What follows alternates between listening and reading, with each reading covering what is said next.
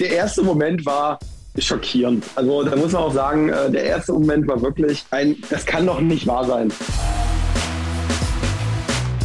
Warum haben wir uns da in diesem Super League-Finale so abgemüht, nur um bei der WM wirklich wieder gegeneinander zu stehen?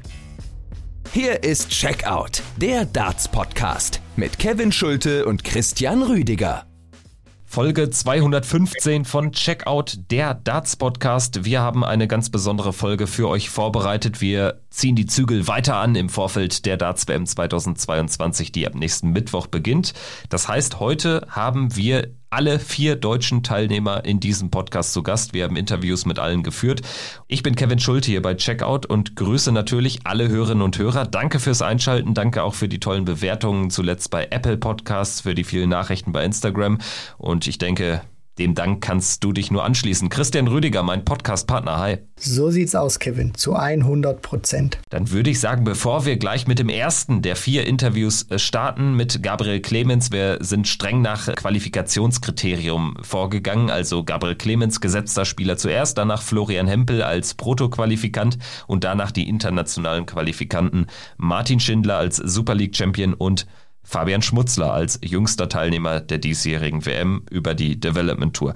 Christian, vielleicht vorneweg dieser Block aus den vier Deutschen, dieses Quartett, das erzählt ja so viele Geschichten, alleine dann schon das direkte Duell Hempel, Schindler, Clemens, so der Arrivierte unter den Vieren und dann Fabian Schmutzler, natürlich generell eine der Geschichten der WM insgesamt, nicht nur aus deutscher Perspektive.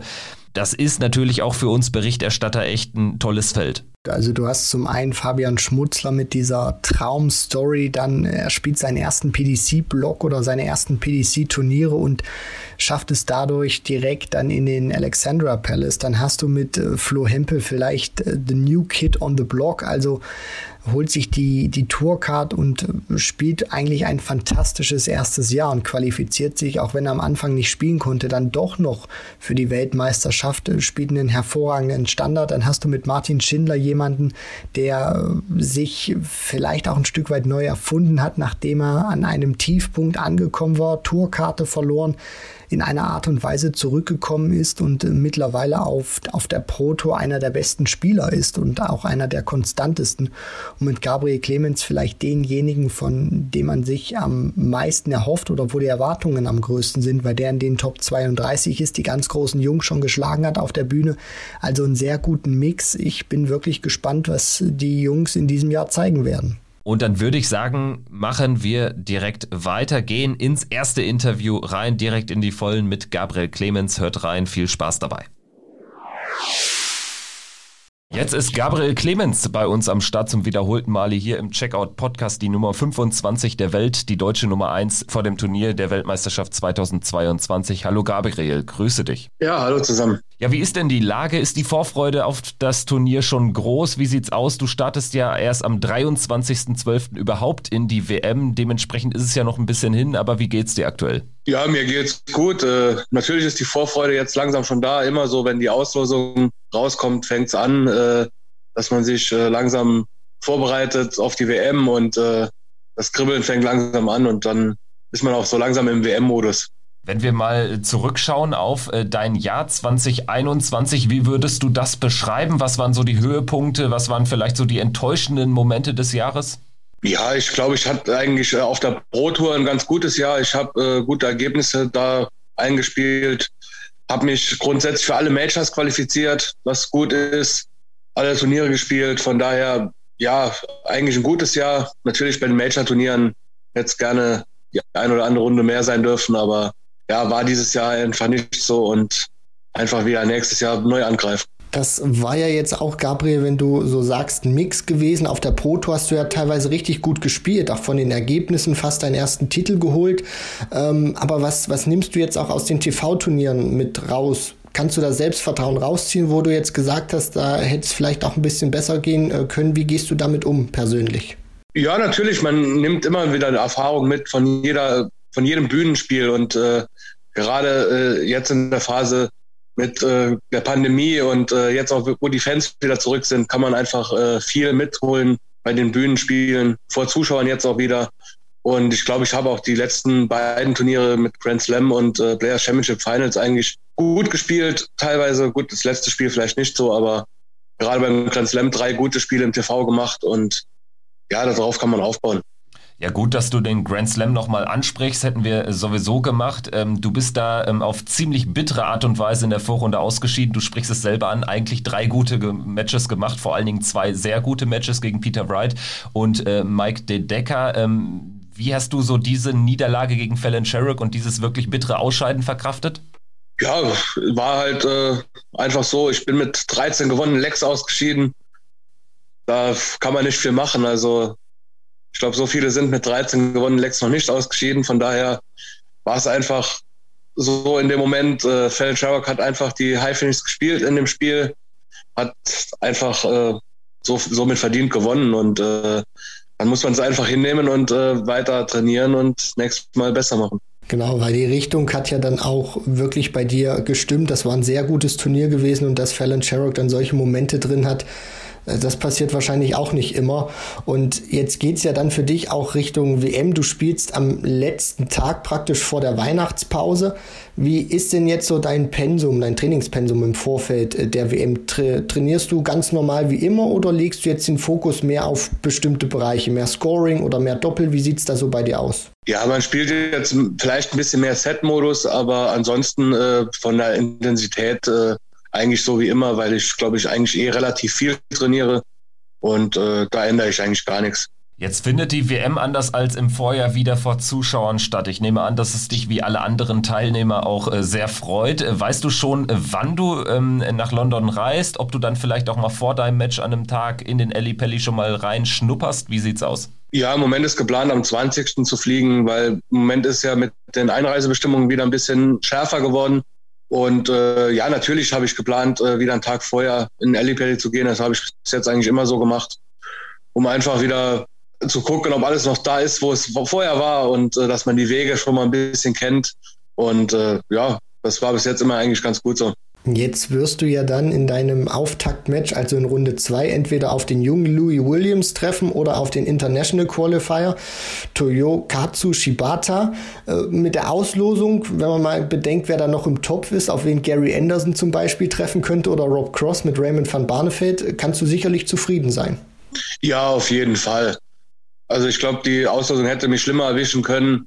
Natürlich, äh, Levi Williams ist ein guter junger Spieler, der jetzt äh, auch sich nicht umsonst für die WM qualifiziert hat im ersten Jahr über die Pro Tour. Und äh, Shibata ist mit Sicherheit ein guter EDAT-Spieler, was ich jetzt gelesen habe. Und äh, auch nicht umsonst äh, durchgekommen im Qualifier, denn die Japaner haben ja auch wirklich gute Spieler. Ja, du und Max habt ja auch beim, ähm, äh, beim World Cup gegen die Japaner wirklich einen harten Test gehabt. Da war Shibata jetzt nicht dabei, aber trotzdem, das spricht so für die Qualität, würde ich auch sagen. Ähm, vielleicht ein paar, paar Wörter noch zu Louis Williams. Äh, du kennst ihn von der Tour jetzt seit diesem Jahr natürlich. Ähm, hattest du ein direktes Aufeinandertreffen mal mit ihm oder ähm, kennst du ihn nur so ja, vom Floor generell? Ja, ich glaube, ich habe ein oder zweimal gegen ihn gespielt, aber ich könnte jetzt nicht sagen, wie ich gegen ihn gespielt habe.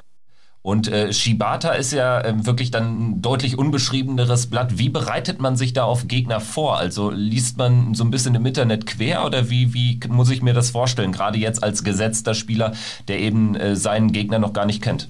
Nein, man bereitet sich jetzt nicht speziell auf einen Spieler vor. Also ich muss meinen Spieler ans Board bringen und äh, dann ist es egal, gegen wen ich spiele.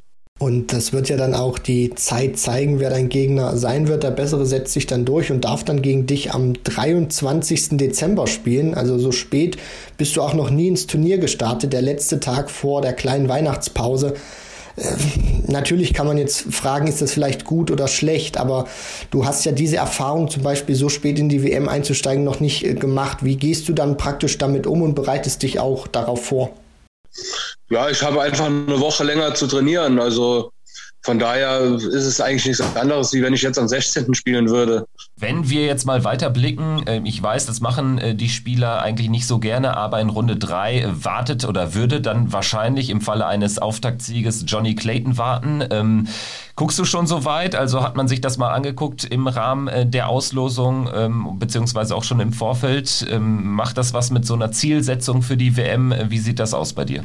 Also ich mache mir persönlich gar keine Gedanken darüber, denn für mich zählt nur das äh, Zweitrundenspiel, also mein erstes Spiel. Und ich habe es natürlich schon mitbekommen, da einige Medienvertreter schon gefragt haben danach. Aber ja, wie gesagt, äh, Johnny Glayton muss erstmal sein Auftaktspiel gewinnen. Ich müsste mein Auftaktspiel gewinnen.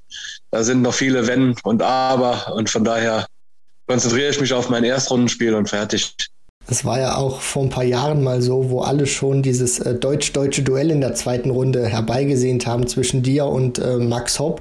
Und äh, es war eigentlich fast schon sicher und dann kam es leider nicht dazu. Deswegen ist es wahrscheinlich auch eine sehr gute Einstellung, erstmal von Spiel zu Spiel zu denken.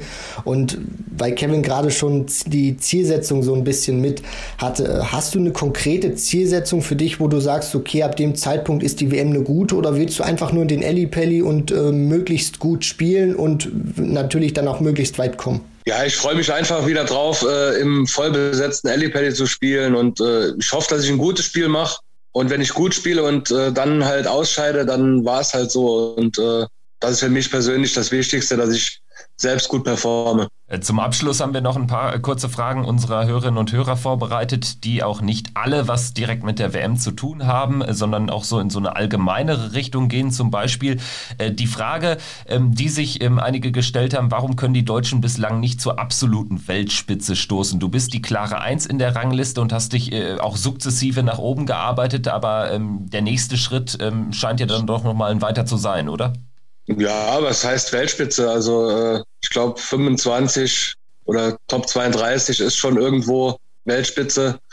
Max hat schon Turniere gewonnen, also ich glaube, wir Deutschen sind da schon ganz gut äh, aufgestellt. Ja, die deutsche Community ist, äh, glaube ich, auch immer eine etwas besondere. Also die erwarten dann teilweise vielleicht auch Wunderdinge von einem, die man gar nicht so richtig erfüllen äh, könnte. Was, was glaubst du so persönlich, Gabriel, da du ja jetzt auch viele andere kennst, Max, Martin, Flo Hempel, was müsste denn, sag ich mal, äh, passieren, damit die deutschen Fans dann auch zufrieden wären? Also mit, mit welchen Ergebnissen glaubst du, würde man dann auch in Deutschland sagen, ja, da gehört einer zur absoluten Weltspitze? Ist das schon ein Major-Sieg oder vielleicht vielleicht Top 16? Keine Ahnung, wie das in Deutschland gehandhabt wird. Also ich glaube, äh, das kann alles passieren noch und äh, man sieht es ja bei anderen Sportarten, dass es oft so ist, dass man dann einfach mal einen großen Titel braucht und dann äh, ist man in Deutschland, äh, ja, löst man auch vielleicht einen Boom aus, der noch größer ist, wie er jetzt schon ist und äh, es wird aber alles die Zeit zeigen. Aus deutscher Sicht hast du ja äh, definitiv die Geschichten der letzten Weltmeisterschaft geschrieben. Einerseits mit diesem großen äh, Sieg gegen Peter Wright, der dich in die Runde der letzten 16 gebracht hat. Dann dieses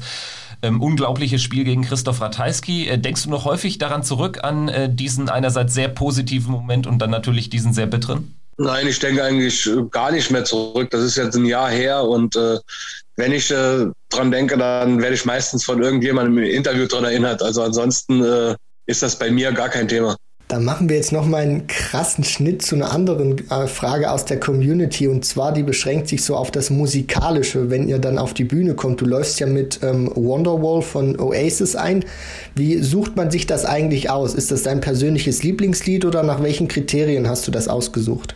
Ach, ich brauchte damals äh, noch bei der BDO für bei der Winmar World Masters ein Lied und äh, da es in England war, habe ich erstmal geguckt, was überhaupt frei ist an Liedern, was mir so gefällt und dann habe ich mir gedacht, eine englische Band in England ist eigentlich gar nicht so schlecht und dann habe ich es einfach auch so belassen. Also hat man da quasi eine Liste vorgelegt bekommen mit möglichen Liedern oder ähm, hast du Eigenrecherche betrieben, was da noch frei ist?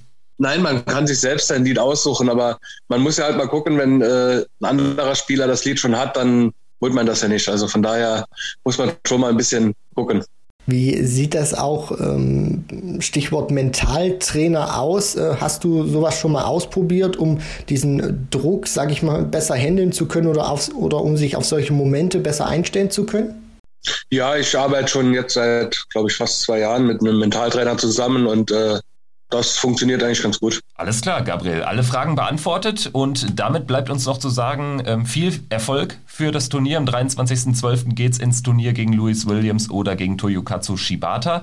Und wir hoffen, dich dann natürlich auch nach Weihnachten noch ähm, im Ali Pelli sehen zu können. Also alles, alles Gute. Vielen Dank. Mach's gut. Bis dahin. Tschüss. Bis dahin. Ciao. Soweit also unser Gespräch mit Gabriel Clemens, der 25 der Welt. Er trifft auf Louis Williams oder Toyokatsu Shibata, hat ja auch darüber ein bisschen gesprochen und ähm, hat aber dann auch natürlich äh, eingestanden, dass er eine gute Auslosung erlebt hat. Äh, seinen Erstrundengegner, den, den muss er schlagen letztendlich. Das haben wir auch schon in der Auslosungsfolge thematisiert. Insgesamt vielleicht zu Gabriel Clemens. Was mir wirklich gefällt ist, ähm, er hat ganz klares Mindset, das läuft gut. Ähm, auch die Frage ähm, nach, dem, nach dem Mentaltrainer, das scheint ihm ja auch zu helfen, denn was man bei ihm immer merkt, ist, dass er sich auf den Sport konzentriert. Also das, das läuft bei ihm einfach ganz gut. Ja, definitiv. Und das ist auch das Wichtigste. Also es gab ja auch in der Vergangenheit, dass äh, teilweise Spieler, gerade auch aus Deutschland, dem war die Walk-on-Musik wichtiger als die eigene Leistung erstmal. Und deswegen ist Gabriel Clemens vielleicht auch aufgrund seines Alters jemand, der so ein bisschen mehr Oldschool äh, mag. Und mir gefällt das einfach, dass er klar ist, äh, dass er einfach äh, Dart spielen möchte und diesen klaren Plan hat, fokussiert ist. Und das kann in dieser heutigen Welt bei der PDC einfach nur förderlich sein.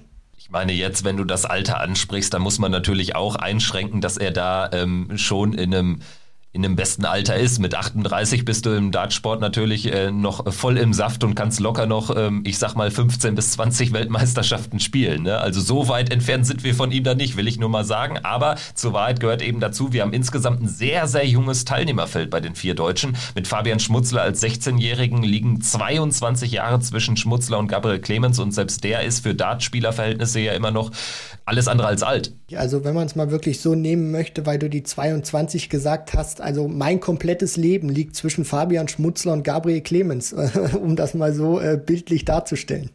Wir machen jetzt weiter mit einem äh, Spieler, der sich ähm, auch zwischen Gabriel Clemens und Fabian Schmutzler altersmäßig und erfahrungstechnisch bewegt. Äh, er hört auf den Namen Florian Hempel, hat sich über die Pro Tour für die WM qualifiziert nachdem der Start doch relativ schwierig war ins Jahr. Auch darüber haben wir an der einen oder anderen Stelle auch mit ihm schon gesprochen. Wir wollen heute aber das ganz große Rad nochmal drehen und auch explizit mal hören, wie er denn dieses äh, Los Martin Schindler so sieht. Also Florian Hempel, jetzt unser nächster Gast hier im Checkout Podcast.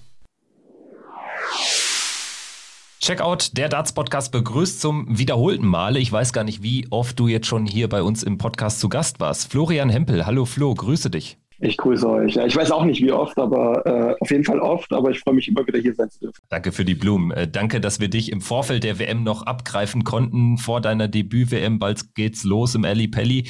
Erstmal vielleicht äh, locker zum Reinkommen. Wie geht's dir denn jetzt aktuell? Wie groß ist die Vorfreude? Fühlt sich das besonders an oder ähm, ja, ist es schon zur, zur Normalität geworden jetzt nach deiner Qualifikation auf den letzten Drücker auf der Pro Tour? Ja, die äh, ganz, ich bin ganz ehrlich, also die Vorfreude ist auf der einen Seite riesig und auf der anderen Seite noch gar nicht so wirklich da.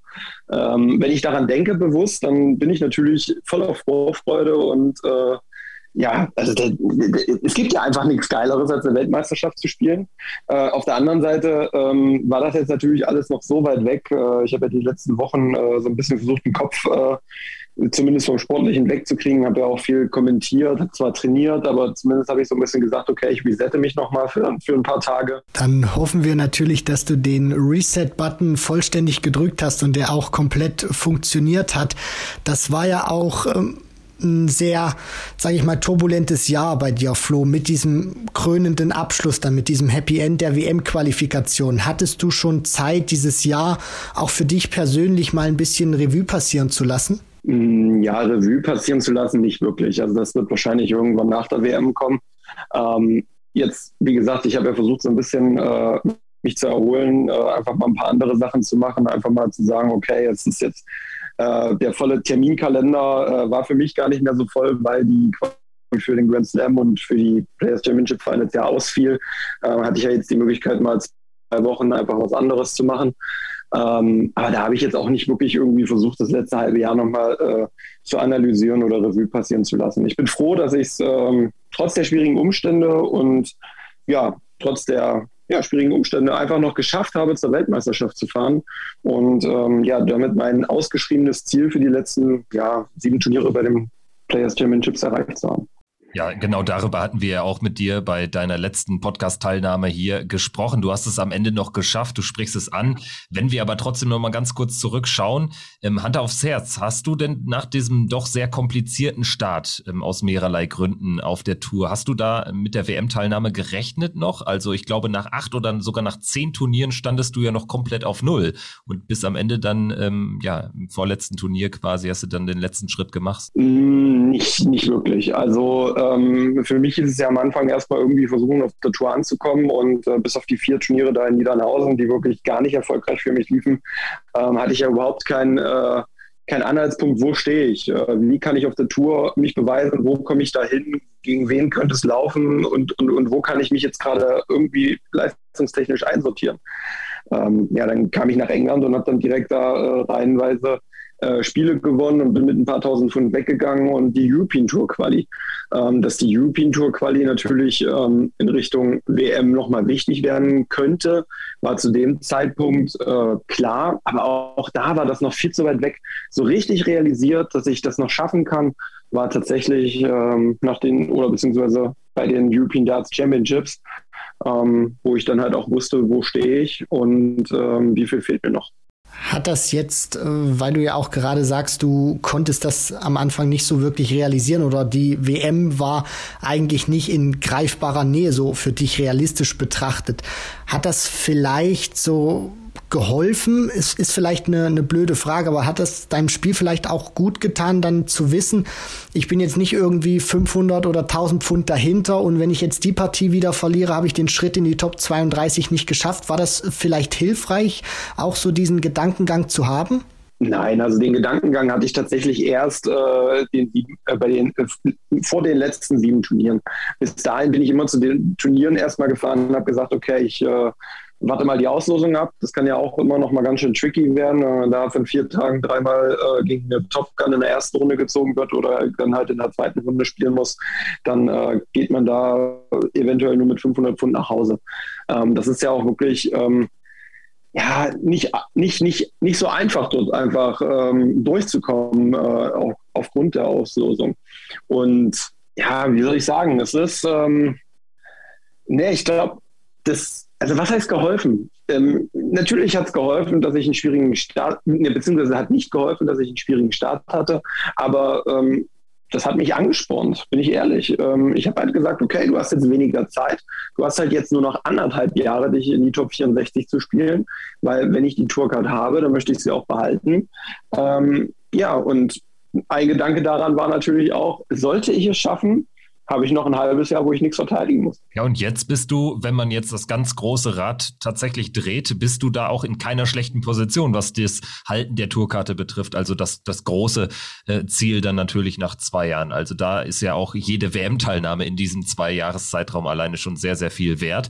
Ähm, sprechen wir vielleicht mal ganz kurz über den wirklich tatsächlichen Moment der WM-Qualifikation im Rahmen von Super Series 8 müsste es ja gewesen sein, ganz am Ende. Ähm, kannst du dich an den Moment noch erinnern, als es dann klar war? Ähm, hast wahrscheinlich auch bei dartsrankings.com dann vielleicht mal geguckt, ähm, bin ich schon safe durch oder wie war das? Ja, es war ein bisschen kurios. Ähm, ich hatte ja am Players Championship 29 war das, glaube ich, also der vorletzte Tag, das vorletzte Turnier, äh, hatte ich ja die vierte Runde erreicht. Das müsste Achtelfinale gewesen sein. Ähm, da hatte ich ja den Schritt eigentlich rein gemacht und auch relativ viel Vorsprung rausgearbeitet. Äh, und dann hieß es am Abend, ich wäre durch. Ähm, bin dann da selber, habe dann auch die, die, die Meldung gerepostet, hatte dann auch nochmal geschaut. Ähm, da war ich noch gar nicht durch. also ich war nur zu 99,9 Prozent durch. Und ähm, das war so ein bisschen so, so ein kleines, äh, ja, wie soll man sagen, gemischtes Gefühl. Aber am nächsten Tag äh, bin ich dann zum Turnier gefahren, habe gesagt, okay, es sollte halt reichen, 99,9 Prozent ist verdammt viel. Äh, 100 wäre mir aber lieber. Ja, äh, fahr dann dahin, äh, verliere die erste Runde gegen Derman Hatter, der einfach sensationell mich äh, vom Bord fegt mit einem, weiß ich gar nicht mehr, 108er Average, glaube ich. Ähm, ja, und dann hatte ich nochmal so zwei Stunden, wo ich zittern musste. Also theoretisch war da relativ lange viel möglich. Ähm, und als ich dann wirklich, wirklich durch war, dann war ich auch wirklich also da habe ich einfach mal durchgeatmet und dann habe ich auch gesagt, okay, jetzt, jetzt kannst du wirklich äh, durchatmen, jetzt kann die gesamte Anspannung abfallen, die dann doch nochmal aufgetreten ist. Und jetzt geht es ja dann auch für dich bald in den Elli Pelli, du hast das gerade schon so ein bisschen anklingen lassen und angerissen. Also ab morgen ist dann voller Fokus oder ab einem bestimmten Tag, praktisch ab einem bestimmten Datum, ähm, konzentrierst du dich nur noch auf die Weltmeisterschaft. Wie sieht das jetzt bei dir auch so vom Alltag her aus? Wirst du die Intensität, die Trainingsform nochmal erhöhen? Wie viele Stunden willst du jetzt, bis du dann endlich auf die Bühne darfst, absolvieren täglich? Ich werde so viel Zeit wie möglich im Trainingssport äh, verbringen. Ein bisschen mit Gaga trainieren. Wir haben letzte Woche auch einige Trainingsstunden absolviert. Also ich habe ja jetzt nicht irgendwie zwei Wochen lang gar nichts gemacht. Ne? Ich habe ja trotzdem den Arm bewegt und trainiert. Aber es war vielleicht nicht so intensiv, wie es vor einem großen Turnier oder vor einer Players Championship äh, Super Series war. Ähm, ich trainiere jetzt natürlich schon seit ein paar Wochen im Set-Modus und das wird natürlich in den nächsten äh, Trainingsstunden äh, auch der Fall sein. Ähm, da muss man natürlich auch ein bisschen irgendwie auf Müdigkeit und so weiter achten. Aber ich werde wirklich richtig viel an Bord stehen. Ähm, und wir haben uns äh, ja jetzt schon für dieses Wochenende äh, mit der deutschen Riege verabredet, dass wir uns zum Training treffen. Also sprich Martin, äh, Gaga und ich ähm, sind auch noch so ein bisschen in Absprache, ob der ein oder andere Spieler noch dazukommt, dass man einfach noch ein bisschen mehr Abwechslung findet. Ähm, da ist aber noch nichts Genaues äh, zu nennen. Und das Gleiche wollen wir eventuell an dem Wochenende danach wiederholen. Da kommt es auch so ein bisschen drauf an, wann genau muss wer nach England reisen. Wegen den aktuellen Quarantänebestimmungen müssen wir ja wahrscheinlich zwischen zwei und vier Tagen eher anreisen. Das klingt ja äh, besonders fantastisch, weil dein Gegner Martin Schindler heißen wird. Kommen wir mal auf die WM-Auslosung zu sprechen. Du hast jetzt gerade schon gesagt oder durchklingen lassen, dass du auch noch mit ihm trainieren wirst. Das ist ja eine ganz besonders skurril, skurrile Situation. Wie hast du die WM-Auslosung verfolgt? War, warst du live äh, im Stream dabei oder hat man es dir dann ähm, als erstes über soziale Medien, über Freunde etc. mitgeteilt, gegen wen es geht? Nee, tatsächlich war ich live im Stream dabei. Ich äh, dachte mir, bei meiner ersten äh, WM kann man sich das schon mal im Stream angucken und äh, dann dachte ich, okay, das machst du jetzt auch nicht nochmal. also der, der, erste Moment war äh, wirklich schockierend. Also da muss man auch sagen, äh, der erste Moment war wirklich ein, das kann doch nicht wahr sein. Das, das war wirklich so ein Gefühl, ähm, weil ganz ehrlich, ein, ein deutsches Duell möchte keiner. Das möchte einfach keiner. Das möchte weder Martin, das möchte nicht, das möchte kein deutscher Fan. Ähm, klar, auf der einen Seite kann man sagen, ja, aber einen von euch sehen wir in der zweiten Runde. Ja, aber einen davon nicht. Und Martin und ich sind beide Spieler, ähm, wo, wir, wo ich zumindest sage, dass ähm, von jedem anderen möglichen Los in dem jeweiligen Lostopf hätten, hätten wir beide die Möglichkeit gehabt, in die zweite Runde äh, einzuziehen. Und so hat nur einer die Chance. Und das ist einfach unfassbar schade. Ja, für Darts Deutschland ist das natürlich keine so gute Nachricht äh, gewesen, als man das gesehen hat. Also ich musste auch erstmal so ein kleines bisschen durchpusten, als da die beiden Losfeen, Colin Lloyd und Wayne Mardell, da eure beiden Namen äh, aus dem Lostopf äh, gezogen haben. Kleine Zwischenfrage da vielleicht. Gab es da, weil du ja gesagt hast, du hast dir das auch live ähm, angeschaut und dann, das, das kann nicht wahr sein, dein Gedankengang. Gab es da vielleicht auch so einen kleinen ähm, Nachrichtenaustausch oder einen kurzen Nachrichtenaustausch mit dir und Martin? Ja, natürlich. Also wir haben uns einfach äh, per, per, WhatsApp kurz geschrieben und äh, wir kamen beide so irgendwie äh, vor Lachen nicht, nicht, nicht wirklich, also, also, wir kamen aus dem Lachen nicht raus. Also wir haben uns beide natürlich mit Humor genommen, ähm, weil was sollen wir jetzt auch machen? Also also, wir, wir, gehen da jetzt beide hoch und äh, wir haben uns auch heute nochmal besprochen, äh, wie wir es denn machen, dann das äh, Thema zusammen auf die WM vorbereiten. Das äh, hatten wir schon vor ein paar Wochen. Ähm, wir hatten da kurz das, oder ich habe das Gespräch gesucht, äh, ob das denn noch ähm, Bestand hat oder ob er lieber jetzt doch nicht sich äh, gemeinsam vorbereiten möchte. Aber es war innerhalb von drei Sekunden klar, dass wir beide ähm, überhaupt kein Problem damit haben, uns zusammen auf die WM vorzubereiten, weil äh, wir können beide nur davon profitieren. Ähm, Deutsch, äh, Deutschland. Äh, Martin ist natürlich äh, aktuell wahrscheinlich der Spieler in der besten Form in Deutschland. Davon kann ich nur profitieren und ähm, ja, durch die räumliche Nähe äh, profitieren wir beide. Und ich bin auch dankbar, dass wir das zusammen machen können und ich denke, er auch. Also gerade was so die Pro Tour Leistung anbetrifft, man muss ja auch hier nochmal einordnend sagen, Martin ist ja jetzt nur in diesem Topf der internationalen Qualifier gelandet, weil äh, du ihm dann auch nochmal die Möglichkeit gegeben hast, ähm, äh, die German Super League äh, zu gewinnen. Ähm, denkt man auch an diesen Moment so ein bisschen zurück, weil das war ja äh, quasi das bis dato wichtigste Spiel vielleicht für dich in, in, in der Karriere, weil es da ja schon um den WM-Startplatz ging. Jetzt rückblickend äh, kriegt diese Partie ja noch ein ganz, eine ganz besondere Note. Im Grunde ist das, das, das Spiel jetzt äh, absolut bedeutungslos und für mich jetzt auch äh, überhaupt nicht mehr schmerzhaft. Also es war jetzt auch nicht mehr bewusst schmerzhaft, aber wenn ich daran zurückdenke, ähm, völlig egal, wer das Ding damals hätte gewonnen, äh, wir hätten sowieso jetzt zusammen gegeneinander gespielt. also, wenn ich die Dinger damals reingemacht hätte, wäre die Losung genau die gleiche gewesen. Jetzt ist es natürlich auch, äh, gehen da auch immer so ein Stück weit die Gedankenspiele äh, mit, auch bei Kevin und mir, weil man sich immer wieder denkt, ihr beide kennt euch, ihr wisst, was der jeweilige andere macht, vielleicht wie er mit, mit Situationen umgeht, wo es gut für ihn läuft oder wo es vielleicht nicht so gut läuft. Äh, das, das ist jetzt immer so eine, so eine Frage, Flo, ob das immer wieder ein Vorteil vielleicht sein könnte oder ein Nachteil, weil man du und Martin, weil ihr euch eben kennt oder weil ihr jetzt auch noch Trainingsstunden äh, absolvieren werdet. Also ich möchte die Frage trotzdem stellen, auch wenn sie, sage ich mal, vielleicht nicht sonderlich förderlich ist. Aber kann man vielleicht aus ähm, dem Hintergrund heraus, weil ihr beide euch kennt, vielleicht auch so ein paar Sachen mitnehmen auf die Bühne, wo du dann weißt, okay, da könnte ich Martin vielleicht ein bisschen mehr wehtun, wenn ich die und die Dinger mache zu dem Zeitpunkt ist das vielleicht ein Stück weit tatsächlich dann ein Vorteil, aber es kann natürlich auch auf der anderen Seite ein Nachteil sein für dich. Also was ich mir einfach wünsche für uns beide und für Dart Deutschland ist, ähm, dass wir beide ähm, einfach befreit da hochgehen können und äh, ohne Krampf Dart spielen können. Dass wir diese ganzen, dieses ganze äh, deutsche Duell bei einer WM und drumherum, was jetzt natürlich entsteht und äh, dieser Druck, der da natürlich auf unseren Schultern lastet, also gewisser Druck, sage ich mal, dass wir den einfach nicht verspüren, sondern dass wir beide da oben äh, einfach unser A-Game zeigen, dass wir einfach ein geiles Spiel spielen, dass wir Spaß haben da oben. Äh, am Ende gewinnt der Bessere. Und ähm, ich denke, ähm, also wenn Martin gewinnen sollte, gönne ich ihm den Sieg und ich, ich, spreche jetzt einfach mal für ihn, sollte ich gewinnen, würde er mir den Sieg genauso gönnen. Du hast jetzt eben was Spannendes gesagt, ähm, als du meintest, Martin ist aktuell vielleicht oder ist deiner Meinung nach die Nummer eins, was so, so aktuell die Qualität betrifft. Ich denke, da äh, lassen sich einige Argumente für finden, weil er natürlich auf der Pro Tour insgesamt echt super unterwegs war, ohne jetzt irgendwie ein Finale zu spielen oder so, aber gefühlt war Martin Schindler einer der, der Spieler, die fast immer die letzten 16 erreicht haben über die Super Series Blöcke Blöcke hinweg. Man hat aber jetzt auch gesehen, zum Beispiel beim Grand Slam, dass ähm, erst als der Druck völlig weg war, als er schon ausgeschieden war, da schlägt er dann den späteren Turniersieger noch.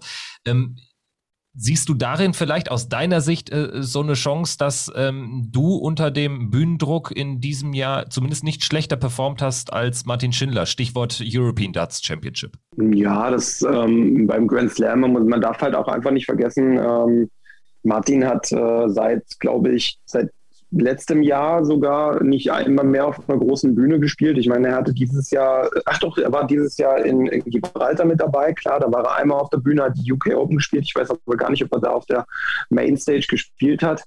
Ähm, das heißt, äh, Martin hat einfach seit ja, sehr, sehr langer Zeit vom Grand Slam nicht eine einzige Bühne mehr betreten, außer halt in Gibraltar für, für elf Legs. Äh, und die dann auch wirklich mit einer schlechten Erinnerung äh, verlassen. Äh, dementsprechend kann ich schon verstehen, dass er da beim Grand Slam erstmal eine Zeit brauchte, um sich an die Bühne zu gewöhnen. Und äh, wenn man die Spiele gesehen hat, und ich habe sie gesehen, äh, das erste Spiel war wirklich äh, sehr verkrampft, da lief gar nichts zusammen, weder Score noch Doppel. Im zweiten Spiel ähm, lief es dann doch schon ein bisschen besser, zumindest kam der Score, aber die Doppel nicht. Und im letzten Spiel nimmt er die Nummer 1 der Welt raus. Und äh, klar, da war kein Druck mehr da, weil er war schon raus, aber du musst halt trotzdem erstmal die Nummer 1 der Welt schlagen. Und da haben beide richtig gut gespielt. Und jetzt bei den Players Championship Finals auf der Nebenbühne ähm, spielt er in einem richtig guten Spiel gegen Ian White, ähm, geht da raus und dann kommt wieder die Nummer eins der Welt und gut, spielt dann halt nochmal zwei Nummern besser. Ähm, also ich kann daraus nichts ablesen, bin ich ganz ehrlich, weil ähm, es ist halt ein Prozess. Martin stand halt jetzt in zwei Wochen ähm, oder in drei Wochen vor der WM äh, fünfmal auf der Bühne. In der Zeit stand ich nicht einmal auf der Bühne. Ähm, keine Ahnung, ich, ich, ich weiß nicht, ob das äh, irgendwie in irgendeiner gewissen Weise ein Vorteil oder Nachteil sein wird, weil am Ende entscheidet die Momentaufnahme bzw. die Ist-Situation, wie es ist, da im Elli Pelli auf die Bühne zu gehen. Und der Elli Pelli ist ja nochmal ein ganz anderer Schnack, was man immer wieder so hört, wenn man sich mit äh, Spielern unterhält oder was dann auch die Berichterstatter äh, sagen. Wie sieht das jetzt bei dir aus, Flo? Hast du da schon so einen konkreten Plan? Du hast das auch schon ähm, angerissen hier äh, bei uns im Gespräch zu einem früheren Zeitpunkt. Du wirst natürlich aufgrund der Quarantänebestimmung, je nachdem, wann du spielst, der Spielplan ist zum Zeitpunkt der Aufnahme natürlich noch nicht raus, aber du wirst natürlich schon ein paar Tage vorher anreisen, wirst du dann einmal oder mehrmals vielleicht vorher in den Ellipelli gehen, da vielleicht auch im Practice Room ein paar Darts werfen? Was ist da so dein Plan? Erstmal vielleicht auch die, die Stimmung aufzusaugen, um sich zumindest mal äußerlich schon mal daran zu gewöhnen, was da auf einen zukommen wird. Ähm, das äh, habe ich mir noch habe ich mir noch gar nicht groß äh, drüber nachgedacht. Das sind so Sachen, die ich äh, gerne zum Beispiel mit Martin und mit ähm, Gaga jetzt äh, am Wochenende mal besprochen hätte, was, äh, was die mir raten. Ähm, die beiden haben halt auch echt eine gewisse äh, WM-Erfahrung und äh, da wollte ich mir den einen oder anderen Tipp noch abholen, was denn wohl besser wäre. Ähm, jetzt, wenn ich jetzt drüber nachdenke, könnte ich mir schon vorstellen, dass ich im Vorfeld da mal reinschnuppere, um einfach die Atmosphäre, um einfach das ganze Ding mal ja, aufzuschnappen und auch kennenzulernen. Ähm, aber ob ich es am Ende wirklich so mache, werde ich wahrscheinlich spontan entscheiden. Das ist eigentlich nichts. Jetzt äh, dürfen wir dich äh, nicht gehen lassen, ohne nochmal klar zu fragen. Du hast es äh, schon so ein bisschen durchklingen lassen, was du dir denn vorstellst von deinem äh, WM-Debüt. Aber Nimmst du dir ein konkretes Ziel vor? Sagst du hier, also will natürlich, äh, natürlich willst du unbedingt diese erste Runde überstehen, aber sagst du dir dann, ja, dann wäre ich schon mega zufrieden oder ähm, so nach dem Motto, the sky's the limit. Also Dimitri Vandenberg, klar, ist ein Major-Gewinner, aber für wen auch immer, für dich oder Martin in Topform sicherlich auch nicht komplett unschlagbar, oder wie siehst du das? Ich habe an die zweite Runde noch überhaupt keinen einzigen Gedanken dran. Äh, ähm, äh, verschwendet. Also als du gerade Dimitri Vandenberg äh, gesagt hast, muss ich kurz überlegen, was du gerade überhaupt meinst. also ja, so ein bisschen. Also ich bin der Kampfskills, aber das, ähm, ja, ehrlich, also ich, ähm, ich, äh, ich, meine Konzentration gilt wirklich voll auf das erste Spiel. Und äh, natürlich möchte ich da hinfahren und gewinnen. Ähm, ganz ehrlich, Martin genauso, jeder andere auch. Wir fahren alle zur WM, um unser erstes Spiel zu gewinnen. Wir fahren auch alle hin, um, äh, keine Ahnung, nicht in der zweiten oder, Runde, zweiten oder dritten Runde das Spiel abzuschenken. Ähm, das, ist, das ist nun mal einfach der, der Sportlergedanke, den jeder hat oder den jeder haben sollte. Und ähm, ganz ehrlich, natürlich, wenn ich, wenn ich, wenn ich spiele, gewinne, dann freue ich mich drüber. Und wenn ich ein Spiel verliere, dann ist das halt so.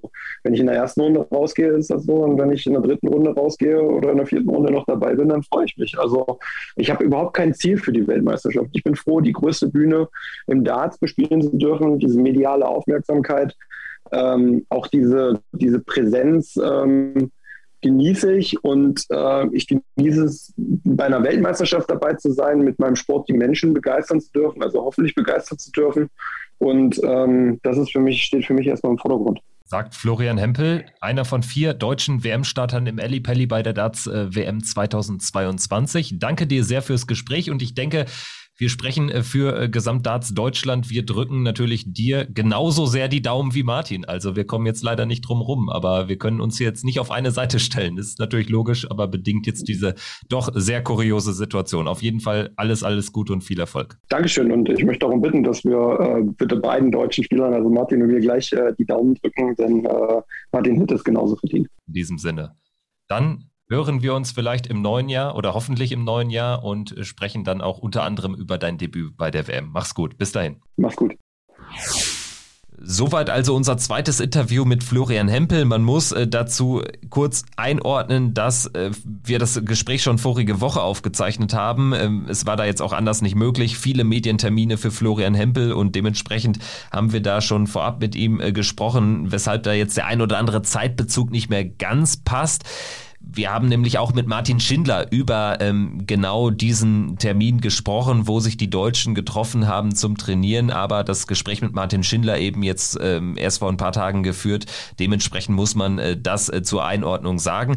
Aber letztendlich, um hier zum Inhaltlichen zu kommen, Florian Hempel gefällt mir einfach sehr, sehr gut vom Mindset. Ähm, das hat er einmal mehr bestätigt. Sehr lockerer Typ, sehr umgänglicher Typ und vor allen Dingen einer, der, glaube ich, auch noch viel vorhat. Ja, den Eindruck, den teile ich. Das ist einer, der ist gekommen, um zu bleiben. Und er hat auch diese richtige Einstellung. Wir wissen alle, die Geschichte ist ja nicht neu. Er kommt ja aus dem Handball, er kommt aus einer Sportart und er scheint auch in den Aussagen ein sehr ehrgeiziger Typ zu sein, der sich einfach auch Ziele setzt, aber auch gesunde Ziele und äh, nicht irgendwie sich unrealistische Sachen äh, steckt, sondern er hat einen klaren Plan, an dem er akribisch arbeitet und sich dann eben auch versucht, Sprosse für Sprosse auf dieser Leiter des Erfolgs bei der PDC hinaufzuklettern und er ist auf einem guten Weg. Er hat bislang auch schon äh, gute Eindrücke hinterlassen auf der Pro Tour im TV. Deswegen, es geht alles in die richtige Richtung und man kann sehr gespannt sein, wie das dann auch in 2022 weitergeht. Und sein WM-Debüt gibt er eben gegen Martin Schindler und mit dem haben wir natürlich auch gesprochen. Das war sein Checkout-Debüt. Hört am besten selbst rein, was er zu sagen hat. Heute gibt er sein Debüt im Checkout-Podcast. Martin Schindler ist am Start. Grüße dich. Hi. Schönen guten Tag. Ja, Martin, wie geht's jetzt äh, vor WM-Start? Ähm, Training intensiviert oder wie läuft das so vor dem großen Turnier?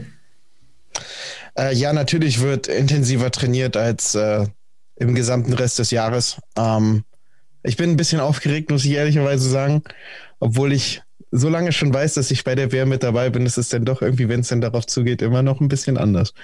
Machst du da vielleicht auch ein Stück weit was als Ausgleich, wenn du sagst, neben dem Training, du bist jetzt auch ein bisschen nervöser, um ein bisschen auch runterzukommen? Ähm, so direkt zum Ausgleich gibt es viele Sachen, die man da macht oder machen kann. Ich selber ähm, hatte jetzt viel mit äh, einer Wohnung zu tun, zwecks Umziehen und alles sowas. Und äh, das hat mich immer ziemlich gut abgelenkt, hat mich auf andere Gedanken gebracht. Ist jetzt natürlich nicht direkt äh, mal für zehn Minuten eine Beschäftigung beim Training, die man mal eben weggehen kann, sondern das dauert äh, dann natürlich mehrere Stunden über den Tag. Aber dadurch kommt man halt mal mit den Gedanken weg. Und was bei mir auch noch ganz gut funktioniert, ist äh, das Zocken von Videospielen. Was zockst du da, wenn ich fragen darf? Ah, verschiedene Sachen, äh, aber größtenteils momentan League of Legends oder Rocket League. Okay, und das holt dich dann quasi runter und ist, ähm, hast du das jetzt vor kurzem für dich entdeckt oder ähm, begleitet dich das schon länger? Nee, das äh, Zocken tatsächlich begleitet mich schon sehr lange. Also seit, ich glaube, 2012 oder 2011, damals noch zu den guten alten Call of Duty Zeiten. Das angefangen hat mit Modern Warfare 2 zum Beispiel. Das war mein Anfang vom Zocken. Ja, krass. Du hast jetzt auch erzählt, äh, du bist umgezogen. Ähm, du kommst ja ursprünglich aus dem Berliner Raum. Wo wohnst du jetzt? Ähm, ich bin nach Hessen gezogen, aber da möchte ich jetzt nicht äh, so groß ins Detail gehen, wo genau hin, aber auf jeden Fall einmal quer durch Deutschland. Jetzt hatten wir ja auch schon im Vorfeld unter anderem mit Gabriel Clemens und äh, Florian Hempel gesprochen, weil Kevin ja auch schon das Training kurz äh, angesprochen hatte. Flo und Gaga hatten auch äh, gesagt, sie trainieren jetzt im Vorfeld der WM auch mehr Richtung Set-Modus. Bist du da auch eingestellt? Vielleicht ein bisschen mehr Scoring, mehr, mehr Doppel? Wie, wie sieht da so dein Training vielleicht ein bisschen im Detail aus? Im Vergleich vielleicht so zur, zur Mitte des Jahres? Also was machst du da ein bisschen konkret anders vielleicht? Also mal als Beispiel, wir hatten jetzt äh, letztes Wochenende ein Trainingswochenende und da haben sich äh, Gabriel, Flo und ich getroffen und haben dann zusammen gespielt und da haben wir am Tag richtig viele äh, Best of Fives aus Fives gespielt, also die erste Runde der WM, diesen WM-Modus. Und äh, es ist schon wichtig, dass man da wirklich äh, dauerhaft und kontinuierlich scoren kann und muss, weil auf Scoren kommt es natürlich gerade bei diesen langen Distanzen denn an. Ähm, natürlich muss das Checken nach wie vor auch gemacht werden. Das darf man nicht vernachlässigen, weil wenn denn die Momente mal kommen und auch da sind, musst du die dann nutzen. Aber definitiv im Vergleich zu vorher, was du ja meintest, vor einem halben Jahr habe ich zum Beispiel ähm, sehr viel Checks geübt und gespielt, weil ich sage mir immer, ich werfe das gesamte Spiel quasi auf die Triple 20, die wird denn schon kommen im Spiel. Also da bin ich mir sicher, weil im ähm, im Checkout spielst du ja auch immer so ein bisschen mit auf die Triple und da ist natürlich Triple 20, Triple 19, Triple 18 mit die höchsten Triple, die du brauchst. Aber primär habe ich immer auf die Doppel geworfen und jetzt, äh, jetzt vor der WM geht es natürlich dann viel mehr um Scoren, also kontinuierlich 100er Aufnahmen, 140er Aufnahmen, 180er Aufnahmen und sowas alles. Du hast das Trainingswochenende, was zurückliegt, mit äh, den anderen deutschen Teilnehmern, WM-Teilnehmern angesprochen. Wir sprechen gleich natürlich auch noch über diese, ja dann doch aus deutscher Sicht kuriose Auslosung. Ähm, vielleicht vorab, ähm, Martin, du bist jetzt seit gut fünf Jahren fast auf der Tour. Die WM ist bislang, kann man sagen, vielleicht noch nicht dein Turnier gewesen in Anführungsstrichen erst zum dritten Mal dabei, bislang zweimal in Runde 1 raus. Ähm, hast du was gut zu machen im Elli Pelli? Siehst du das ähnlich, dass es bislang noch nicht da so richtig gezündet hat oder wie blickst du drauf? Es ist halt, es ist halt einfach insgesamt was ganz Besonderes. Diese Atmosphäre im Elli Pelli, die es immer gab, äh, sowohl bei der WM 2018 als auch bei der WM 2019. Und es äh, hat mich halt dermaßen eingeschüchtert. Und es war halt immer noch alles irgendwie neu. Denn bin ich bei meiner zweiten WM als Favorit in das Spiel gegangen. Das war auch wieder eine komplett neue Situation für mich. Ich spiele bei der WM und ich bin auch noch der Favorit. Ähm, das ist denn überhaupt nicht einfach. Und ich glaube, das ist einfach eine Sache vom Lernprozess, die da äh, voranschreiten muss, eine Sache von Erfahrung, die da kommen muss. Und äh, jetzt weiß ich, was mich erwarten wird. Ähm, für einige gehe ich vielleicht als Favorit in das Spiel, für andere eben nicht. Jetzt, was das Spiel gegen Florian angeht, das ist mir in dem Sinne egal, als was ich gelte, weil ich weiß, ich werde gut spielen müssen, um Florian zu schlagen. Der hat super gespielt, gerade zum Rest dieses Jahres hin. Wird ein schwieriger Gegner sein. Ähm, aber dennoch, ich fahre natürlich nicht in Ellipelli, um jetzt gleich wieder in der ersten Runde ähm, auszusteigen, sondern äh, ich will äh, weiterkommen. Ähm, und auch gerne noch ein paar Runden weiter, also nicht nur die erste Runde überstehen.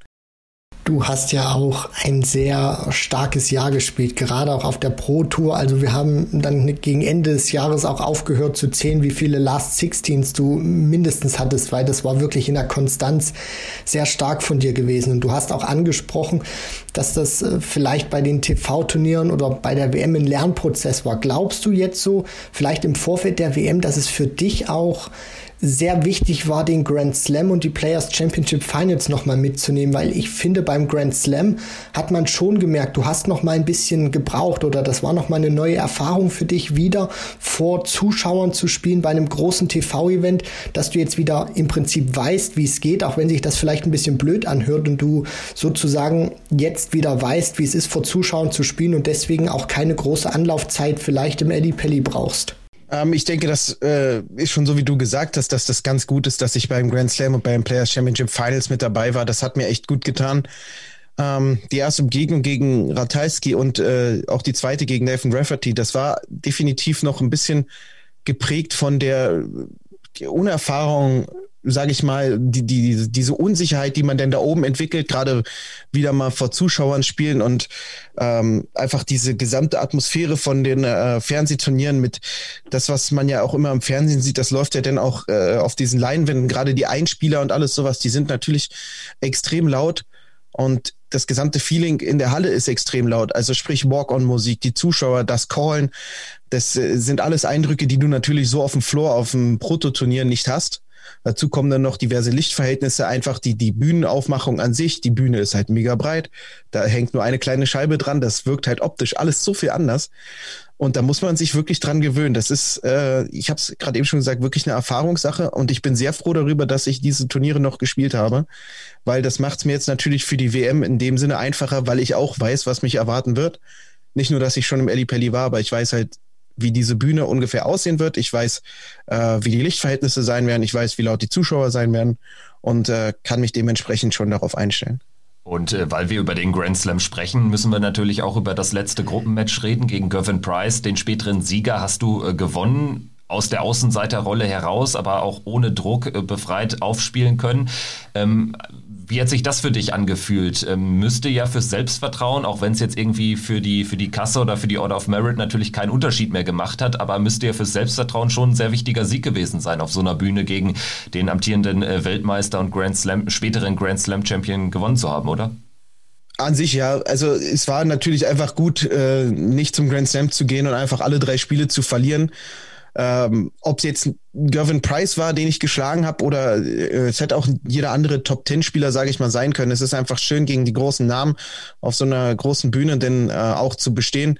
Und es war schon ein, ein gutes Spiel. Es, es, waren immer leider viele Ausreißer dabei, nicht nur gegen Gervin Price, sondern auch gegen die anderen waren es sogar, glaube ich, noch mehr. Äh, Gerade in die fünf oder in die eins halt. Und sowas ist mir immer wichtig, dass ich halt dann ähm, wirklich mein Spiel finde, mein, mein Ablauf finde, wie ich das am besten handle. Und es gibt mir natürlich in dem Sinne wirklich Selbstvertrauen zu sagen, ja, äh, es funktioniert, ich kann, ich kann da hochgehen, ich kann 100er plus Averages spielen, ich, ich kann da fett scoren, ich kann gute Checks spielen. Ähm, das muss halt natürlich nur in der Konstanz äh, mehr kommen, gerade da oben auf der Bühne. Und jetzt, das ist das dritte Major dieses Jahres. Und ich bin mal gespannt, was da noch passieren kann. Bevor wir jetzt auch gleich über die WM sprechen werden, noch mal ganz kurz vielleicht Martin, was ist denn bei dir nach dem Verlust deiner Tourcard passiert? Du hast sie dir ja dann direkt wieder zurückgeholt und es war im Prinzip ein neuer, ein verbesserter Martin Schindler. Also ich, ich, ich kann gar nicht genau beschreiben, was da jetzt direkt passiert ist. Ich habe halt gedacht, okay, du, du bist quasi im Profi-Dasein am tiefsten Punkt jetzt angekommen, weil wenn du Profi sein willst, brauchst du die Tourcard. Da führt kein Weg dran vorbei. Ähm, und ich hatte die Tourcard halt verloren und äh, ich hatte mit meinem Manager darüber gesprochen und habe ihm gesagt, also das wäre natürlich miserabel, wenn das jetzt so passieren wird oder äh, wenn es passiert, aber das heißt auf jeden Fall nicht, dass es das Ende ist, dass ich deswegen jetzt sagen werde, ich höre jetzt hier auf mit Dart spielen, sondern ganz im Gegenteil.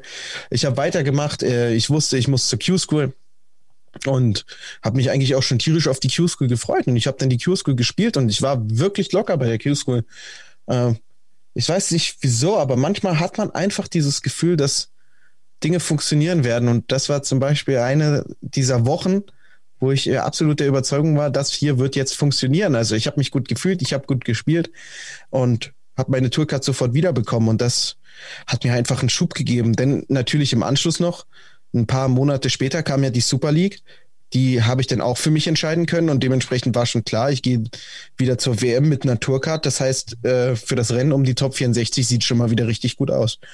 Und dann dass es jetzt wirklich so alles gekommen ist, leistungstechnisch ist, wie du sagst, so viele letzten 16, wirklich selber von mir muss ich das sagen, konstante Leistung. Normalerweise war meine einzige konstante Leistung immer häufig in der ersten Runde rauszugehen.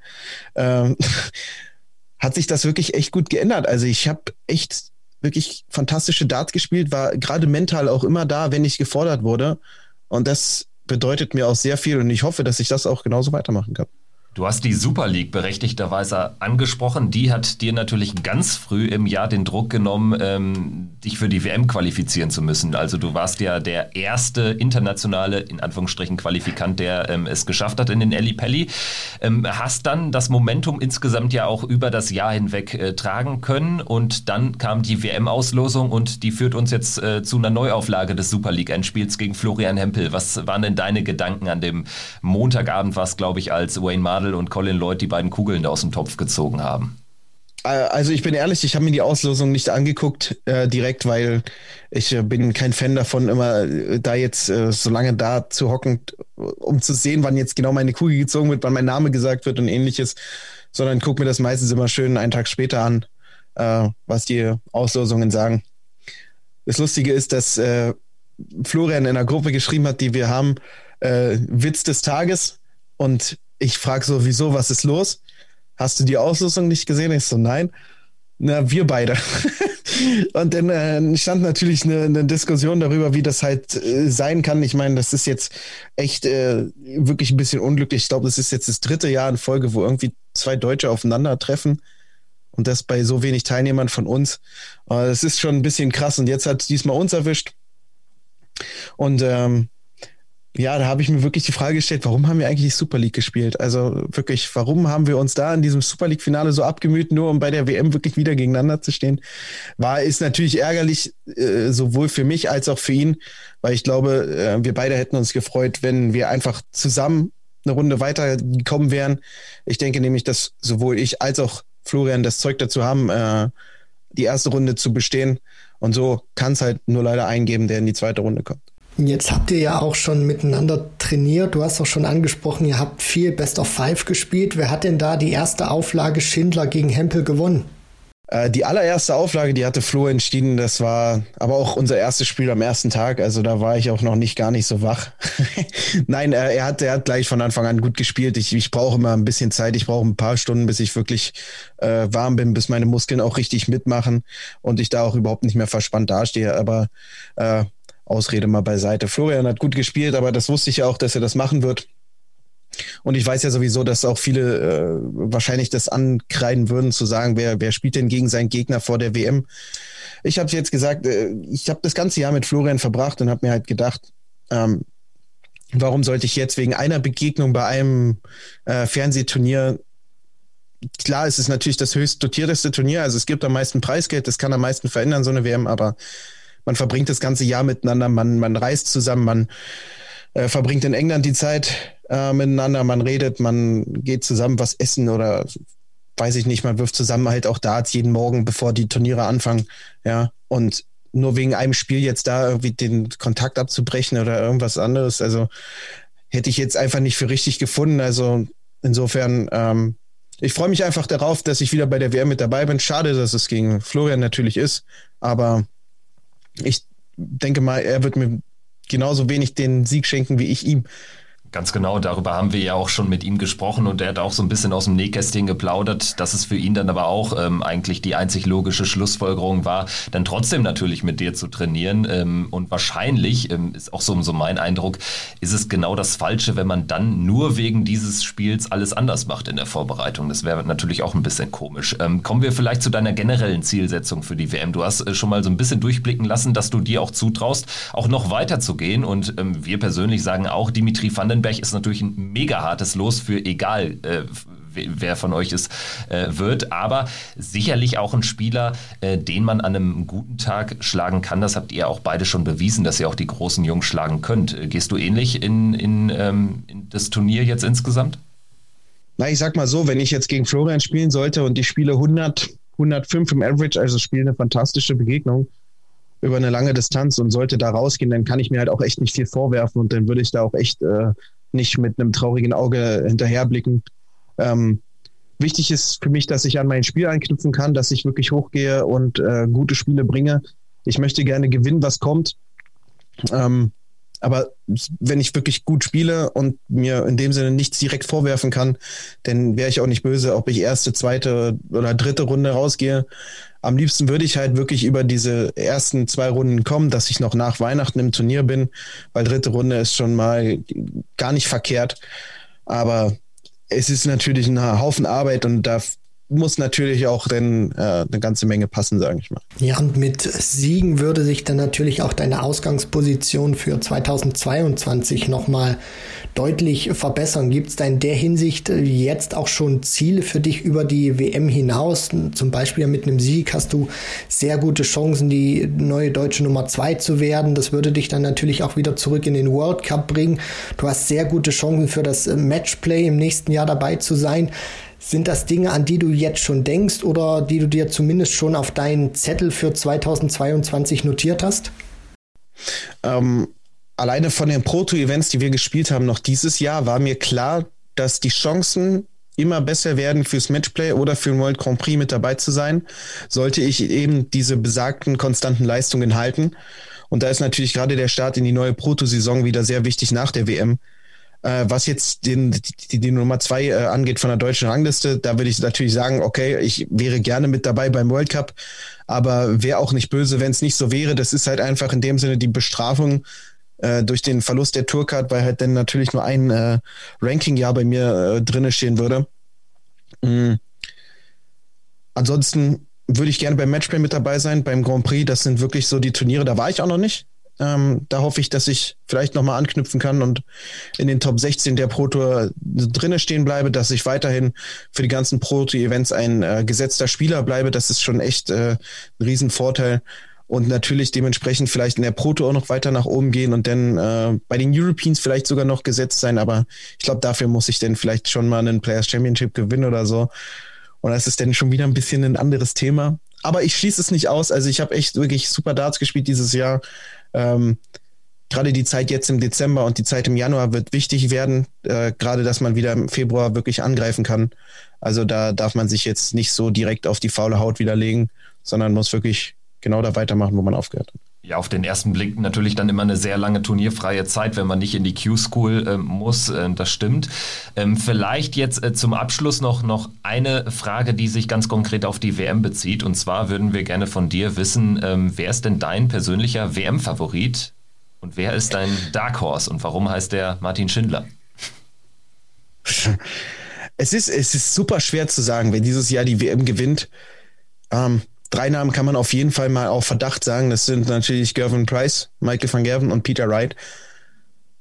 Und wer da jetzt wirklich noch von, also wer dieses Dark Horse sein kann, also ich muss wirklich sagen, ich sehe da jetzt echt keinen Spieler, der irgendwie so hervorragend herausgestochen hat. Vielleicht jemand wie Ryan Searle, der jetzt beim Finale stand für den Players Championship Finals, aber weiß ich nicht, ob der halt zur WM denn wieder so eine Leistung abrufen wird wie bei den Players Championship Finals. Also so konstant ist der jetzt auch nicht immer gewesen. Ja, der kann natürlich fantastische Darts spielen, aber so konstant war er halt auch nicht. Und bei der WM musste schon konstant richtig gute Matches abliefern. Also ich würde sagen, einer von den dreien holt's.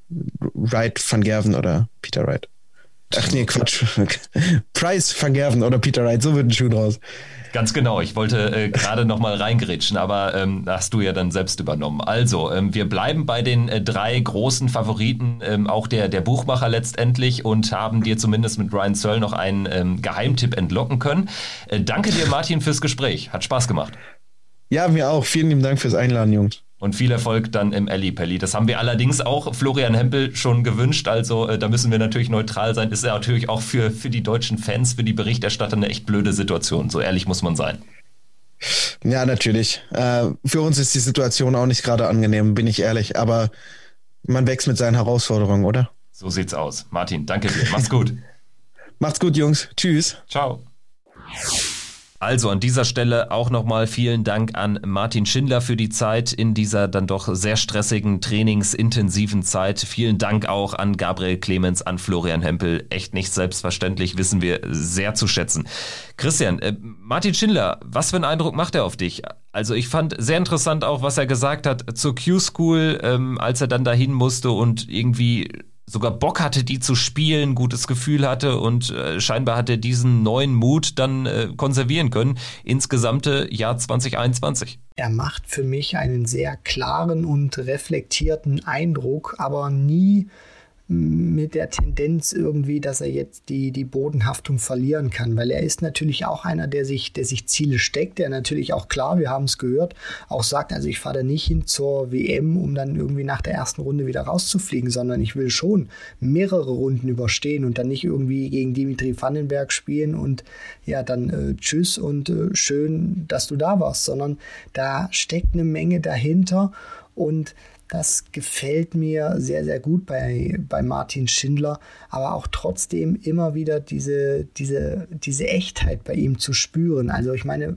kaum einer sagt oder stellt sich hin und sagt, also so, so näher der Ellipelli rückt, umso nervöser werde ich oder ich, ich bin einfach nervös. Das, das, das, das macht ihn nah, das macht ihn greifbar und das macht ihn auch echt und ich glaube, dass, dass diese Kombination auch sehr gut zu ihm und seinem Spiel passt, dass er auch einfach zugibt und sagt, ich bin nervös, aber auch trotzdem forsche Ziele formuliert, ohne jetzt irgendwie komplett durchzudrehen. Das macht wirklich vom Gesamtpaket her einen sehr guten Eindruck. Und er kann auch äh, berechtigterweise forsch auftreten, weil seine Protobilanz ist wirklich echt famos. Also so viele Achtelfinals er hat ja jetzt auch gar keinen Druck mehr, schon nach einem Jahr auf der Tour diese Tourkarte nach zwei Jahren dann wieder zu verlieren. Er ist ja jetzt schon in den Top 64 und kann mit einem Erstrundensieg gegen Florian Hempel dann noch äh, weitere 7500 Pfund draufpacken auf die siebeneinhalb, die er eh schon Sicherheit für das Erreichen der ersten Runde. Also Martin Schindler werden wir über die nächsten Jahre auf der Tour sehen. Das ist einer, der sich etablieren wird und jetzt sehr, sehr schnell dann auch die deutsche Nummer zwei sein wird. Ich denke, er hat sich ja noch ein bisschen bedeckt gezeigt, aber aber ich denke, das wäre schon eine große Überraschung, wenn jemand anderes an der Seite von Gabriel Clemens äh, spielen würde beim World Cup of Darts als Martin Schindler. Ja, das würde mich äh, Stand jetzt auch sehr überraschen und ich bin einfach wirklich gespannt, weil sie haben uns teilweise in 2021 verwöhnt. Das kannte man nicht, auch in dieser Breite, diese Qualität.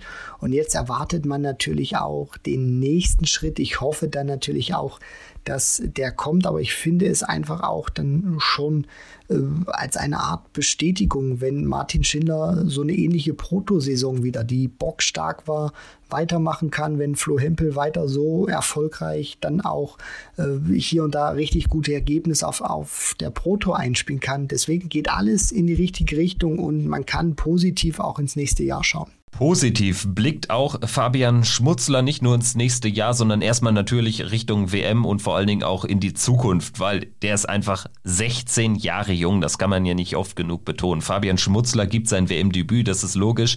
Dass er dabei ist, hat er einem famosen Wochenende auf der Development Tour zu verdanken.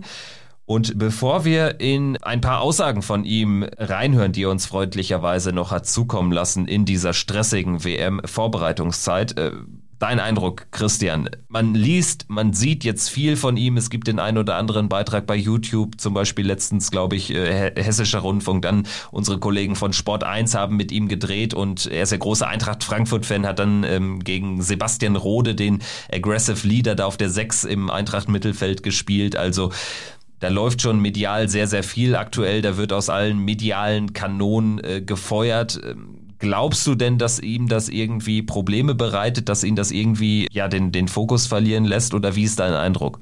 Naja, lass es mich mal so sagen. Ich hoffe nicht, dass er dadurch seinen äh, Fokus verliert, weil wir dürfen ja auch nicht vergessen, es ist das erste Mal, dass er mit so einer Situation auch umgehen muss. Also es gab noch nie in einem Leben oder es gab noch nie im Leben von Fabian Schmutzler einen Punkt, wo plötzlich so viele Medienanstalten etwas mit ihm machen wollten, ein Interview führen, äh, drehen, äh, Beiträge, Matzen anfertigen. Also das ist alles neu für ihn und man darf auch nicht vergessen, der, der Kerl ist 16 Jahre, der geht noch in die Schule. Das ist kein ausgereifter Erwachsener, sondern der muss damit auch lernen, umzugehen. Ich hoffe, dass er das auch gut hinbekommt und dass er sich davon nicht beeinflussen lässt, sondern vielleicht mit dieser Art und Weise an den Tag geht, geil, jetzt wollen die alle was mit mir zu tun haben. Und ja, ich hoffe ganz einfach, dass, dass diese Welle vielleicht auch dieser, dieser Medienrummel ihn dann auch einfach trägt und er sagt,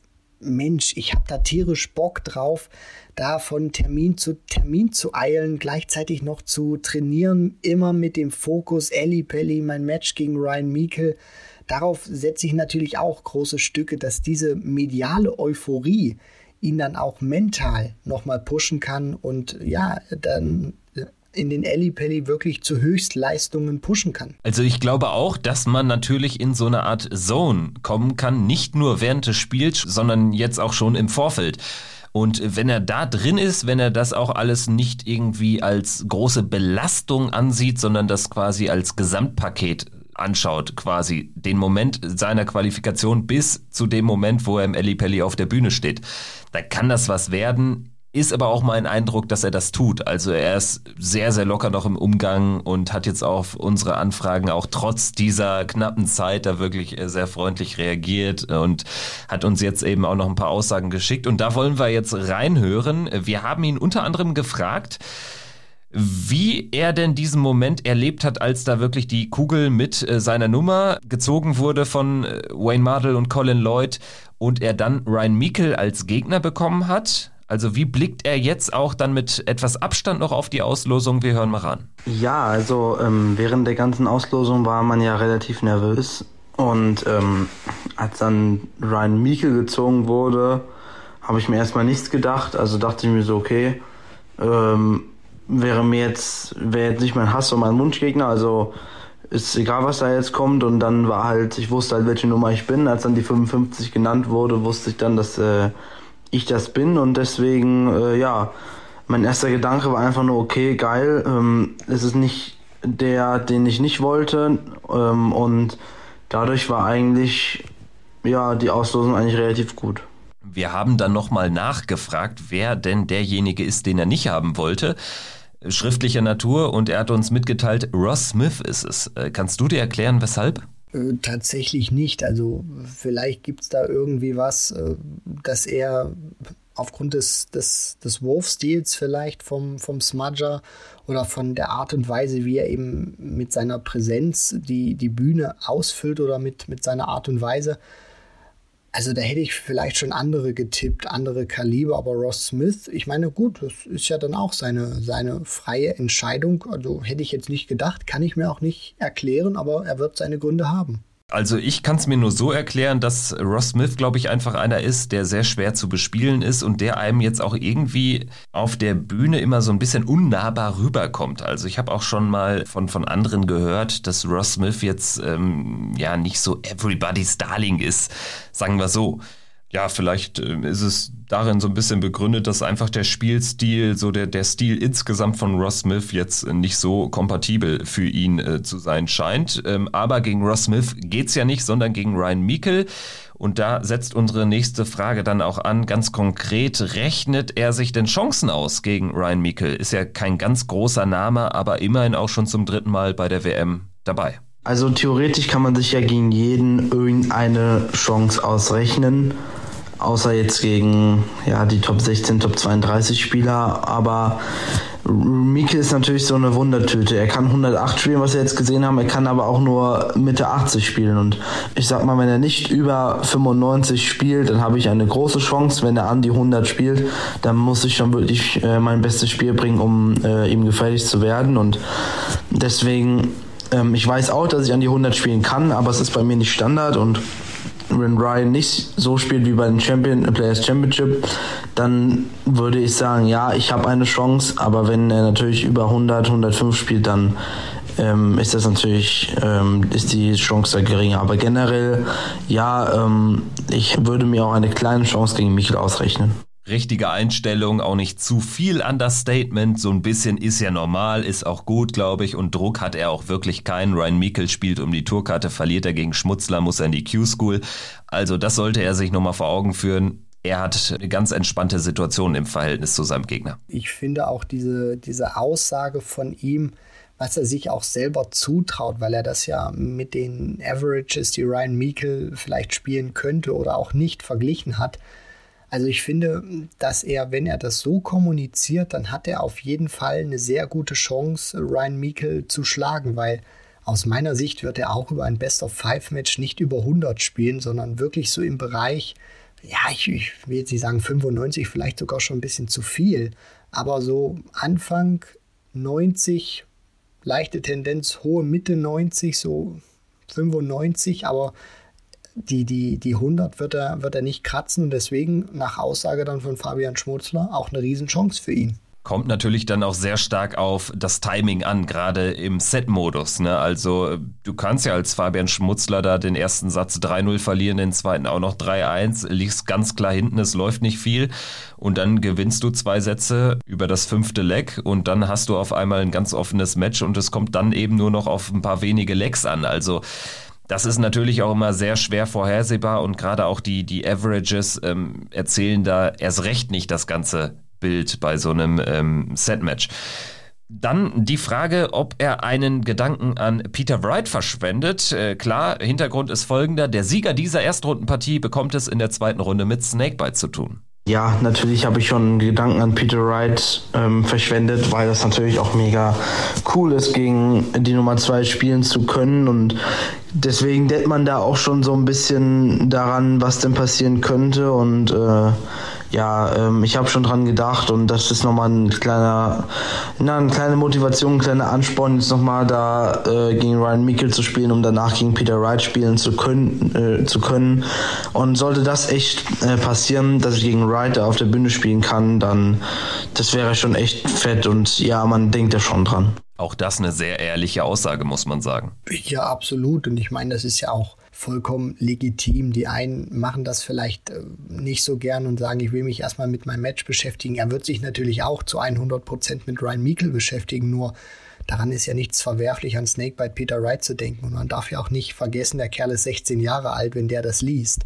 Potenzielles Match mit Snakebite Peter Wright, also daran zu denken, daran ist überhaupt nichts falsch und äh, kann er machen, weil das kann ihm vielleicht dann auch nochmal einen kleinen Schub geben, zu sagen, wenn ich Mikkel schlage, dann kriege ich definitiv Snakebite und so ein Match möchte ich gerne haben. Ja, man kann es ja eben auch, äh, so eine Möglichkeit kann man ja auch ins Positive umwandeln, sodass man eben nicht irgendwie daran zerbricht an dieser Chance, die man dann hat, sondern man sagt sich, ja, hier, da könnte was richtig Großes auf mich warten. Das ist Ansporn genug, da alles zu geben, alles ins Training zu investieren, um da gegen Ryan Meikle bestmöglich äh, gerüstet zu sein. Und vielleicht Vielleicht geht ja was Richtung Sieg, Richtung Überraschungssieg gegen Ryan Meikle.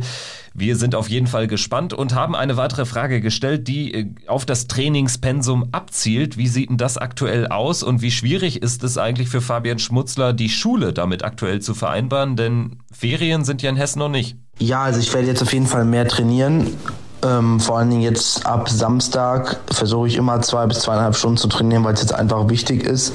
Ich werde auch wahrscheinlich vor Ort ein bisschen mehr trainieren und ja, ähm, mit der Schule ist natürlich ein bisschen schwieriger, da ich jetzt auch ein paar Tage fehle, aber es ist immer noch, es ist trotzdem immer noch gut und es läuft immer noch und solange das läuft, kann ich das auch so machen. Ja, krass. Fehlzeit letztendlich wegen der Teilnahme an der Darts-WM. Also ich bin gespannt, wie das dann auf dem Zeugnis vermerkt ist. Ne, aber ist natürlich eine schöne Randnotiz. Er fehlt ja auch aus äh, sehr guten Gründen, weil er sich äh, sportlich wirklich mit herausragenden Leistungen dafür qualifiziert hat, was ich auch ganz interessant fand. Natürlich darf man nicht vergessen, er kann jetzt vielleicht nicht so irgendwie das, das Trainingspensum äh, abspulen, wie Florian Hempel uns das zum Beispiel mal erzählt hat, dass er so zwischen sechs bis acht Stunden jetzt auch hochschrauben möchte. Er, da ist äh, da so Fabian Schmutzler mit zwei, zweieinhalb, vielleicht drei Stunden ein bisschen Moderator unterwegs, aber da findet ja auch jeder so seinen Weg der Mitte. Also äh, die einen trainieren vielleicht nur eineinhalb Stunden, sind aber trotzdem richtig gut, andere brauchen vielleicht vier Stunden, andere sechs Stunden, andere zwei. Deswegen, er musste einfach nur ein konstantes Training finden und wenn die zwei Stunden bis drei Stunden ausreichen, dann ist das vollkommen in Ordnung. Genau so sieht's aus. Da muss jeder seinen eigenen Weg finden und ähm, man sollte jetzt, glaube ich, auch am Trainingspensum nicht alles grundsätzlich verändern, nur in Anführungsstrichen nur, weil jetzt die WM ansteht. Also wenn man da bislang ganz gut mitgefahren ist, ich äh, gehe nicht davon aus, dass er vor der Development Tour vor diesem Wochenende in Niedernhausen irgendwie acht Stunden am Tag trainiert hat. Also von daher da muss man einfach äh, den Leuten auch vertrauen. Ich bin wirklich sehr gespannt auf seine Performance. Also da gibt's natürlich auch eine breite Range irgendwie so. Also es kann irgendwie so im 80er-Bereich äh, landen und äh, sehr zäh sein. Sein Gegner irgendwie lässt sich auch ein bisschen runterziehen. Es kann aber auch irgendwie ein sehr unbekümmertes Auftreten von beiden sein. Ryan Mikkel ist ja auch noch nicht der Älteste mit 25 Lenzen. Also insgesamt hat dieses Spiel ähm, sehr viel Potenzial in beide Richtungen. Das ist richtig. Man kann es wirklich nicht so lesen. Und Mikel, auch wenn er auf der Tour bekannt ist, er ist einfach nicht dieser Topstar. Und er hat noch nicht nachhaltig bewiesen, dass er wirklich auch solche Matches souverän bestreiten kann. Es wird für ihn auch eine sehr schwierige Situation sein, weil er natürlich auch weiß, gegen wen er da spielt. Also ich bin wirklich sehr gespannt, gerade auch auf die Anfangsphase, wie beide reagieren werden, sowohl Mikel als auch Fabian Schmutzler. Das war, würde ich sagen, unser großer Blog, unsere große Spezialausgabe hier mit allen vier Deutschen im Gespräch mit Fabian Schmutzler, Martin Schindler, Florian Hempel und Gabriel Clemens. Erstmal ganz, ganz großes Dankeschön an alle, die das möglich gemacht haben, auch im Hintergrund gewerkelt haben. Und ähm, Christian, ich würde sagen, wir machen einfach weiter so mit unserem Ellie Pelli Countdown.